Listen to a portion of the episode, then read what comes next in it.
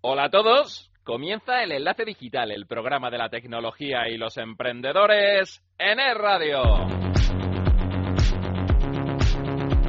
Enlace Digital con Rafael Fernández Tamames. Es radio.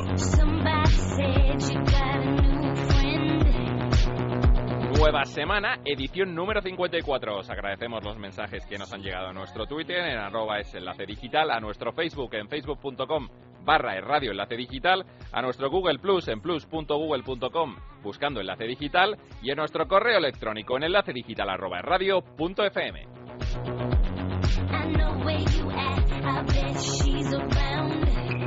Hoy hablamos de seguridad en Internet. La gestión de nuestra información y nuestra seguridad están en entredicho. Traemos una app de mensajería que se diferencia de la mayoría por una característica muy peculiar y secreta. No te la pierdas. Conectamos con Alfonso de la Nuez, que sigue por España y nos seguirá contando diferencias entre nuestro país y Silicon Valley. Y para finalizar, videojuegos, como prometimos, las horas previas del E3 de Los Ángeles, solo aquí, en Enlace Digital. Todo esto y más con Rafael Fernández Tamames en el micro y en la dirección, Nacho Martín en la realización y Blanca Pérez en la producción en el enlace digital hasta las 2 aquí en el radio. Vamos a por ello.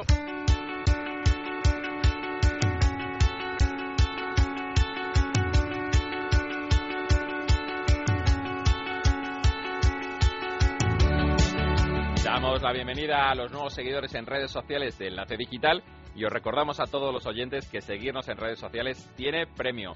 Estaros atentos esta semana a nuestros perfiles sociales.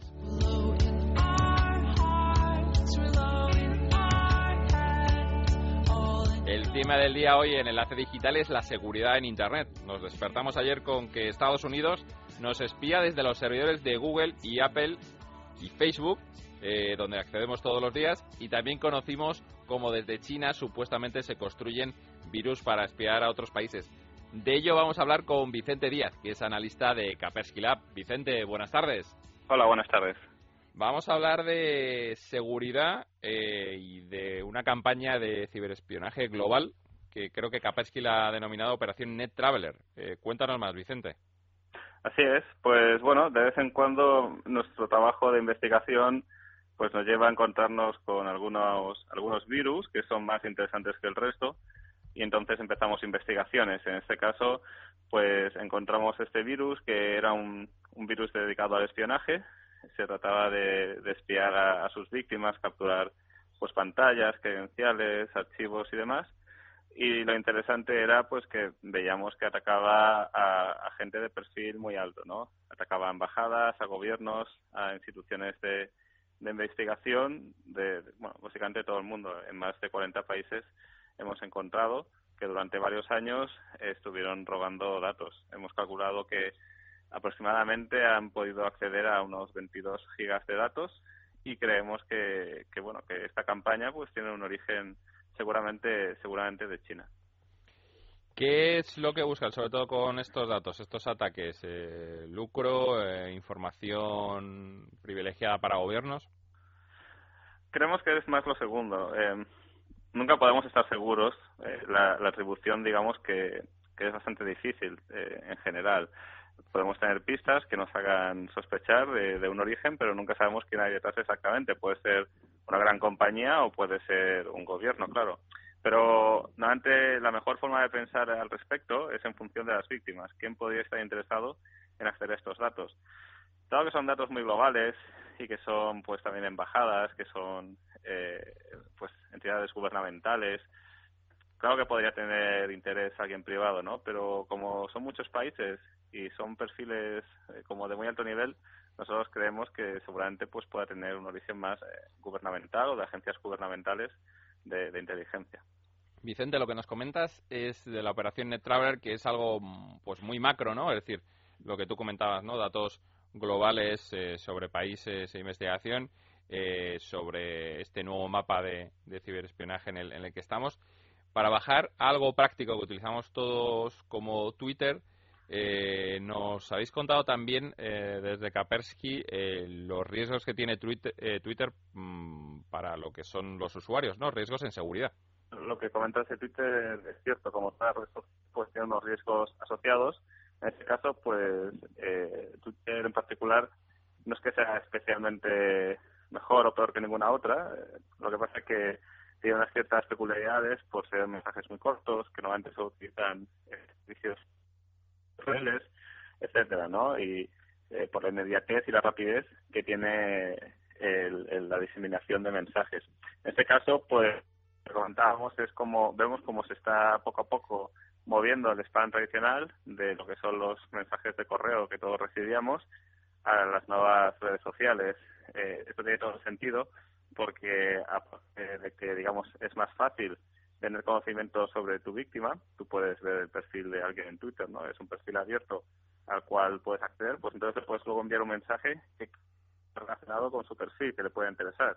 Si yo sé que tu perfil te gustan los videojuegos, pues se puede enviar un enlace simulando que viene de, de algo relacionado con videojuegos para captar tu interés, ¿no? Entonces, en este sentido, pues también creemos que esto se puede utilizar no solo para el spam tradicional, pero también para obtener información sobre la víctima que luego se puede utilizar en ataques dirigidos, que es un poco, comentando antes, las grandes campañas, que es así como empiezan, ¿no? Recolectando información sobre las víctimas para poder hacerle un ataque dirigido que le pueda resultar interesante y a partir de aquí infectarla.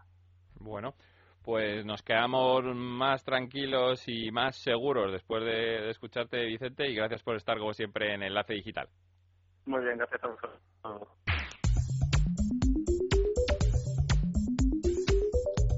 Hablamos de apps en Enlace Digital y nadie mejor para hablar de apps en Enlace Digital que Alberto Lázaro, que es Community Specialist en Finance. Alberto, buenas tardes. Buenas tardes. ¿Qué app nos traes para esta semana? Bueno, esta, esta semana os voy a hablar de una app que está en la línea de WhatsApp y Line, pero es incluso más original que esta última. Se llama Snapchat. Lo voy a deletrear. S-N-A-P-C-H-A-T. Y va un paso más allá que otras aplicaciones de mensajería instantánea. Porque, bueno, los usuarios lo que hacen es que envían eh, los mensajes, pero la particularidad está en que se eliminan a los pocos segundos.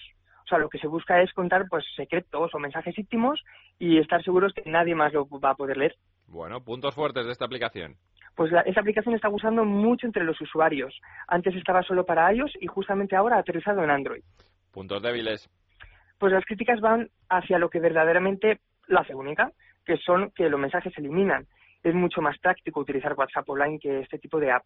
Pero bueno, si quieres contar un secreto o algo que no quieras que nadie se entere, pues, pues la utilizas esta app y listo. Pero bueno, siempre está bien tener alternativas, ¿no? A WhatsApp y Line. ¿Precio? Pues el precio está gratuita y también está para iOS como para Android, como he dicho antes. ¿Nota que le pones? Pues le pongo un 2 sobre 5, porque bueno, como ya he dicho, está bien para un rato, pero no para que sea la app de mensajería que utilizamos siempre. Gracias, Alberto. Muchas gracias. Seguimos en Enlace Digital. En Securitas Direct creemos en un mundo más seguro para todos. Por eso hemos creado Verisure Smart Alarm, la primera alarma con la que podrás ver y escuchar lo que ocurre en tu casa, saber quién entra, quién sale y a qué hora, y todo controlado desde tu smartphone. Llama ahora a Securitas Direct al 902 30 0060. Consigue tu Verisure Smart Alarm con aviso a policía y siéntete seguro las 24 horas 365 días al año. La instalación es gratuita, sin cables ni obras, y su cuota de servicio mensual muy asequible y a tu medida. No lo dudes. Llama al 902 30 0060. Verisure, la única Smart Alarm. Máxima protección a tu alcance. Recuerda, 902 30 0060 y siéntete seguro. Este sábado, desde las seis y media de la tarde, cinco y media en Canarias, el deporte suena en La Liga es Radio con la última jornada en Segunda División en la que conoceremos quién acompaña al Elche en el ascenso directo. ¿Será el Villarreal o será el Almería? Y conoceremos los equipos que estarán en la promoción de ascenso. Todos los partidos a las 7 de la tarde con especial atención al Villarreal Almería. Y a las 10 juega España. Partido amistoso previo a la Copa Confederaciones. Desde Miami, España-Haití. El domingo, nueva entrega de La Liga es Radio. Desde las 7 y media de la tarde, 6 y media en Canarias, con el Gran Premio de Canadá de Fórmula 1 y el segundo partido de la fase de grupos del Europeo Sub-21. España-Alemania. Todo el deporte del fin de semana, aquí, donde La Liga es Radio. Enlace Digital con Rafael Fernández Tamames.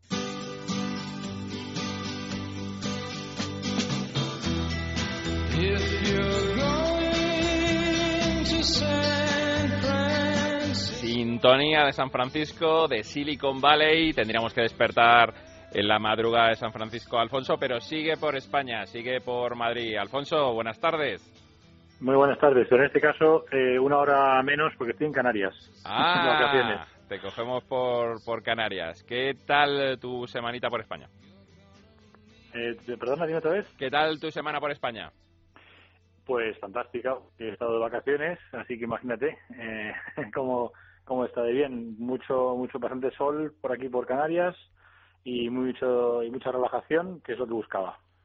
Bueno, la semana pasada que hablamos contigo desde el retiro de Madrid, nos dejamos un tema que es la parte de los impuestos, ¿no? Nos llegó ya hace semanas a Apple cómo estaba esta, eh, estando investigada por la instrumentación que hacía de sociedades para pagar menos impuestos en diferentes países y que también en Estados Unidos se la estaba investigando. No sé cómo ese tema eh, llega allí a los Estados Unidos.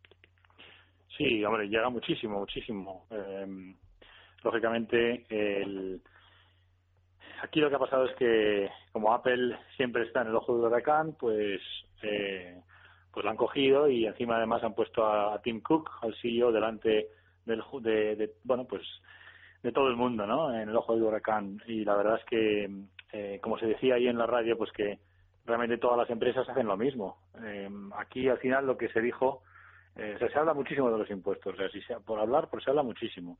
En California, además, eh, se pagan impuestos, creo que es el segundo estado más donde más impuestos se pagan eh, de todo Estados Unidos. Y entonces, en cuanto a lo que es el tema de Apple y tal, la conclusión a la que se llegó, eh, incluso se bromeaba durante durante esos días bastante, de que, bueno, al fin y al cabo todas, todas las empresas hacen lo mismo y mientras que estén en la ley, eh, y sigan la ley, pues que no debería haber ningún problema. Lo que pasa es que eh, lo que se concluye es que la ley es muy compleja. Entonces, al final, allí de lo que se hablaba era de culpar, si se culpa a alguien, se culpa a la ley por ser muy compleja y por ser difícil de seguir. Sin embargo, se supone que Apple no ha, no ha roto no ha roto ningún plato y todas las empresas están haciendo lo mismo. Y hace poco también, si recordamos, a Google le pasó lo mismo también. Así que prácticamente todas las corporaciones que están haciendo negocios internacionales tienen, una situación parecida. ¿Y tú cómo lo ves desde tu perspectiva? Porque en Europa las noticias aquí se tratan sobre cómo los impuestos de las tecnológicas pagan poco, ¿no? Por ejemplo, creo recordar que Google, no sé si el año pasado o hace dos años, en España daba pérdidas, ¿no? Que no hace un ejercicio contable en Irlanda de declarar servicios y al final se ven pocos impuestos en, en la región europea. ¿Cómo lo ves tú desde tu prisma? A ver, yo, yo lo veo desde. Mi prisma es, particular porque yo soy europeo y, y, vivo en Estados Unidos y, y confío en el modelo de, de, libre mercado que hay en Estados Unidos, pero con moderación, ¿no? Entonces, mi sensación, mi, mi sensación particular es que, lógicamente, eh, se está haciendo trampas. Se está haciendo trampas y se debería pagar más impuestos o se o al final bueno pues eh, eh, bueno sí en definitiva debería pagarse más impuestos. Lo que pasa es que mm, como he dicho anteriormente el problema está en la ley en cómo están hechas las leyes. Y al final em, pues es complicado eh, digamos pillar a estas empresas porque están siguiendo la ley. Y, y, con estas con estos jugueteos que se hacen de pasar de un país para otro eh, las cuentas, pues al final mm, no, no, son, no las pueden pillar porque no, no, no están garantando la ley, que eso es lo importante. Ahora bien, ahora bien, eh, por otro lado, una de las cosas que se dice mucho eh, es que gracias a, a, lo bien que van estas empresas y gracias a, a, la capacidad que tienen de crecer y de seguir generando riqueza, también ellos dan una barbaridad de, de puestos de trabajo. Entonces, eh, por otro lado, están siendo también una máquina de, de generar eh, bueno pues riqueza para el Estado igualmente eh, y, y, para y para el, para el pueblo Entonces, yo creo que hay que tener cuidado, ¿no? En, general con todas estas cosas. Para cerrar este tema, yo, vi un tuit el otro día también, por lo que comentabas de los puestos de trabajo, que, el corte inglés tenía más empleados que Amazon, Google y todas las tecnológicas juntas, ¿no? Lo, que asustaba en cuanto a productividad. Pero sí es un tema eh, delicado y, que, bueno, que, que hay que hilar fino. Hilando con los impuestos, otro tema que, creo que está súper caliente en todos los lugares porque en cualquier sección de tecnología de cualquier diario nacional e internacional, eh, lo que es el ciberespionaje, lo que es la, información eh, y los diferentes eh, organismos de seguridad se están tomando muy en serio lo que es bueno las redes y, y, la tecnología y nos despertamos hace unos días con que Estados Unidos nos está espiando a través de los servidores de Apple, de Google y de Facebook. Sí, la verdad es que, hombre, como noticia eh, va a ser difícil conseguir una noticia más mediática, más más eh, más sexy, ¿no? Para la prensa en ese sentido. Mm, de nuevo tengo una perspectiva yo personalmente de europeo mm, que vive allí y que vive rodeado de tecnología. Eh, en estas noticias eh, y en estos se publican estas noticias hay muchísimos comentarios. Había un comentario que decía uno que me parecía interesante y es que al fin y al cabo, mira, eh, mm, no tenemos nada que esconder y todo esto ha ocurrido desde hace mucho tiempo y, mucho más seguramente eh, hay que no sabemos, ¿no? Que, no ha salido al aire y que no ha salido al, ojo público. Eh, mientras no tengas nada que esconder o no tengas eso, pues no, tienes nada que preocuparte. Tampoco es solamente, pero, por otro lado no es así, porque lógicamente la privacidad es el derecho de, todos y es un derecho más fundamental y lógicamente es bárbaro. Incluso los republicanos eh, en Estados Unidos dicen que, es algo inaceptable, ¿no? Tener eh, ese espía.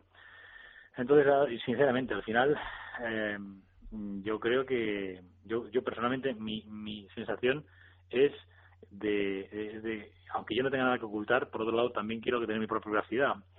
Eh, es muy difícil, es, es, un poco parecido a lo de los impuestos, es muy difícil encontrar ese equilibrio entre eh, justicia total y acceso a todo el mundo y el, y, el control y la seguridad nacional, etcétera, etcétera. Desde luego, mm, me suena a, que al final mi sensación es un poco como la película aquella de Enemigo Público, creo que era con Jim Hackman y, Will Smith, que eh, sabemos muy poco sobre lo que nos, sobre lo que la gente, sobre lo que los gobiernos saben de nosotros. Así pues que nada, vivir tranquilo y, no hacer nada malo. es una buena reflexión. Bueno, Alfonso, que sé que estás esperando tu vuelo eh, allí en Canarias. Eh, te dejamos cogerlo tranquilo y ya hablamos el próximo sábado a tu vuelta por Silicon Valley. Estupendo. Venga, muchas Un abrazo. Hasta luego. un abrazo. Hasta luego. Videojuegos en enlace digital.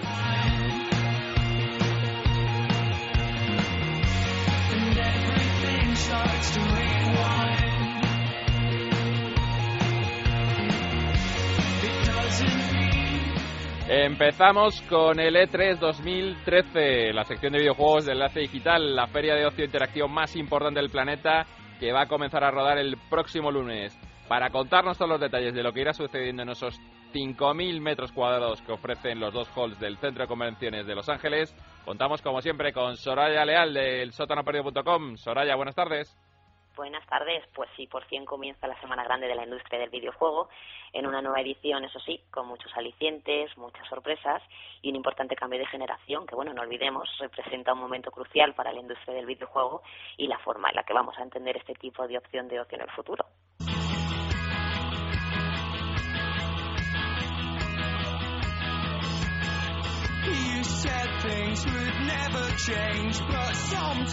Algo que para los consumidores supone emoción y apetito para probar nuevas experiencias y que por el contrario para las compañías es un periodo inestable, lleno de interrogantes y nuevos riesgos que demandan astucia y rapidez, ya que es la carrera por ganarse el favor del público y se reinicia todo y comienza de nuevo. En otras palabras, que hay mucho que ganar, pero también mucho que perder efectivamente, bueno, Microsoft, Sony y en este caso, bueno, en menor medida Nintendo, pues la verdad es que tuvieron la oportunidad de mostrarnos parte de su estrategia para la nueva generación, pero irónicamente ninguno de los tres fabricantes llega a este 3 precisamente bien parado, razón por la cual, bueno, pues el evento adquiere una importancia aún mayor.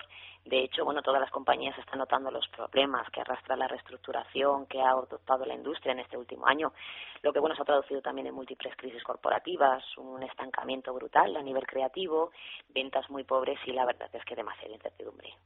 Bueno, a todo esto se unen ciertos sectores y compañías que cuestionan la importancia del propio E3 en el mercado, alegando que la situación actual de los videojuegos ya no es tan vital para la industria como lo fue hace años. Sin embargo, la discusión es muy interesante y puede dar para mucho, porque no se puede negar que el espectáculo todavía conserva eh, parte de su glamour y sigue siendo el principal escenario donde las grandes empresas presentan sus producciones y esperan para presentar todas sus novedades. ¿Qué esperamos de nuevo para este año en el E3? Ahora ya. Pues bueno, tenemos producciones de todo tipo y condición. Tenemos Destiny, Drive Club, dos nuevas entregas de la serie Killzone. Tenemos shooters, aventura de acción, tenemos carreras, lucha, RPG.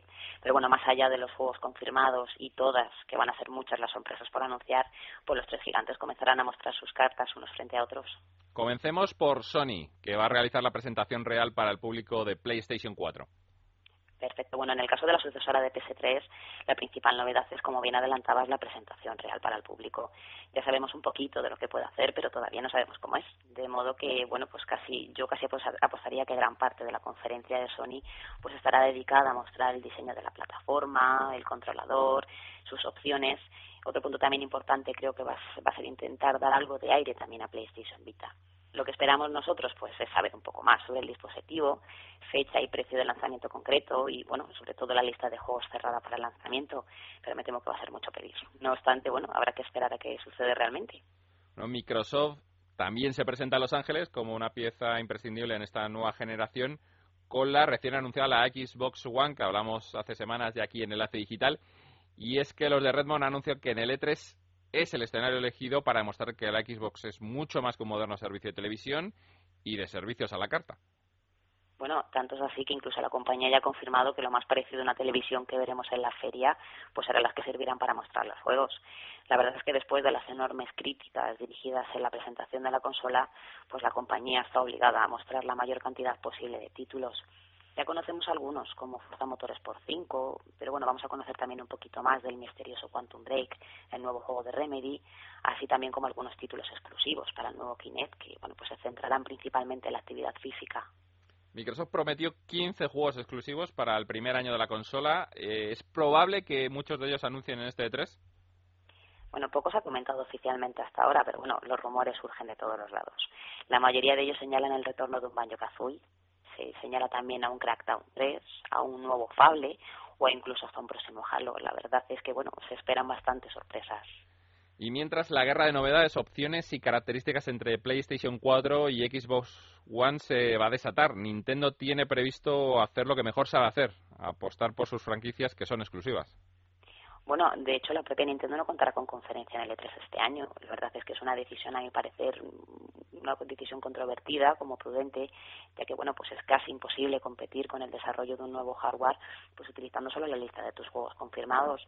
Pero aunque desde fuera pueda dar la impresión contraria, la verdad es que Nintendo es la que tiene la tarea más ingrata, ya que, bueno, pues debe minimizar el impacto de los anuncios de la competencia y anunciar decenas de juegos para 3DS y, bueno, sobre todo para Wii U, que es la sobremesa que adolece de falta de títulos desde su lanzamiento a finales del año pasado. ¿Y qué nos tienen preparados desde el Nintendo? Pues más productos de la casa. La verdad es que tenemos un nuevo 3D Mario Wii U desarrollado por el mismo equipo histórico de Super Mario Galaxy. Tenemos un Mario Kart, tenemos también The Legend of Zelda de Wind Waker HD, que es bueno la versión remasterizada que del clásico de GameCube, o bueno los ya conocidos de Wonderful 101, Pikmin 3 o Wario. Para aquellos que les guste especular, pues bueno, no se puede descartar tampoco la posibilidad de ver un poquito más de Bayonetta 2 o del nuevo proyecto de Retro Studios. Pero de momento no queda más que esperar a que comience el espectáculo y, bueno, pues dejarnos sorprender. Bueno, Soria, pues un resumen muy concreto de lo que va a pasar en el E3. Hablamos las próximas semanas de aquello que va a ocurrir y qué pasiones desata. Saludos a la Costa del Sol. Bueno, gracias. Hasta luego.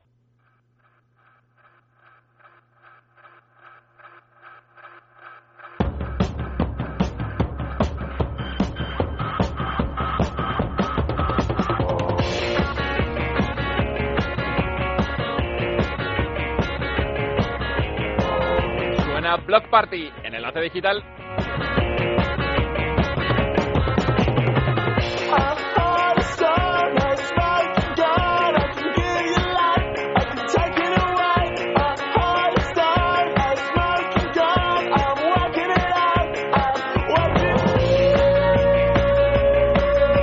Nos vamos, nos escuchamos el próximo sábado a la una y media. Les dejo con la mejor compañía, la radio es radio, ahora informativos. ¡Feliz semana!